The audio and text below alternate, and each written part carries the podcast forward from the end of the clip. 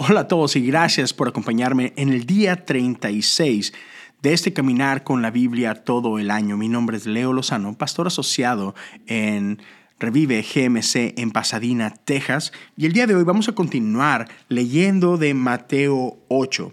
El día de hoy vamos a leer del verso 23 al verso 27. Yo estoy leyendo la nueva traducción viviente, pero tú puedes leer en la traducción que tú prefieras. Lo importante es seguir llegando día con día y decir, Espíritu de Dios, aquí estoy, revélame algo en tu palabra este día y pasar unos minutos durante el día reflexionando en lo que acabamos de leer. Así que vamos a leer juntos. Luego Jesús entró en la barca y comenzó a cruzar el lago con sus discípulos. De repente se desató sobre el lago una fuerte tormenta, con olas que entraban en el barco, pero Jesús dormía. Los discípulos fueron a despertarlo. Señor, sálvanos. Nos vamos a ahogar, gritaron. ¿Por qué tienen miedo? preguntó Jesús. Tienen tan poca fe. Entonces se levantó y reprendió al viento y a las olas, y de repente hubo una gran calma. Los discípulos quedaron asombrados y preguntaron, ¿quién es este hombre? Hasta el viento y las olas lo obedecen. Hmm.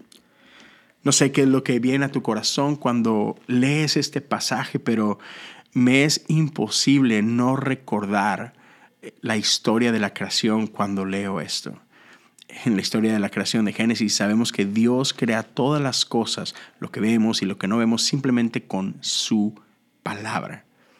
Y es aquí en esta escena donde podemos conectar a Jesús y, conectar a Jesús con esa divinidad que sigue asombrando a sus discípulos. Ellos están en un proceso de descubrir quién es Él.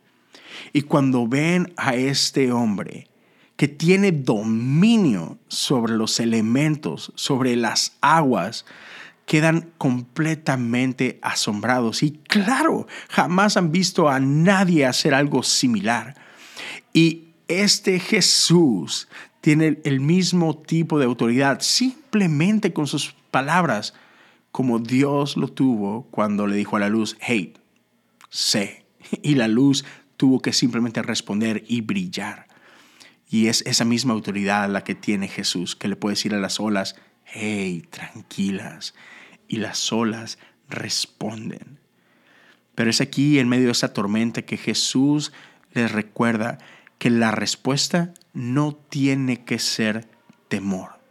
También podemos responder con fe en medio de las pruebas, en medio de las dificultades. Y esa es mi oración para nosotros el día de hoy, que también en medio de nuestras propias tormentas podamos responder con fe, no con miedo, sabiendo que el mismo Jesús que calmó esta tormenta, eh, el mismo Jesús que junto a Dios creó todo lo que vemos y lo que no vemos simplemente con sus palabras, es el mismo Jesús, es el mismo Dios que sigue obrando en nuestras vidas y es esa misma autoridad la que tiene la, que está del lado de nosotros.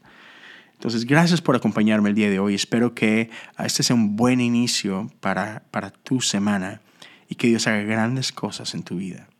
Cuídense mucho y nos escuchamos el día de mañana. Dios te bendiga.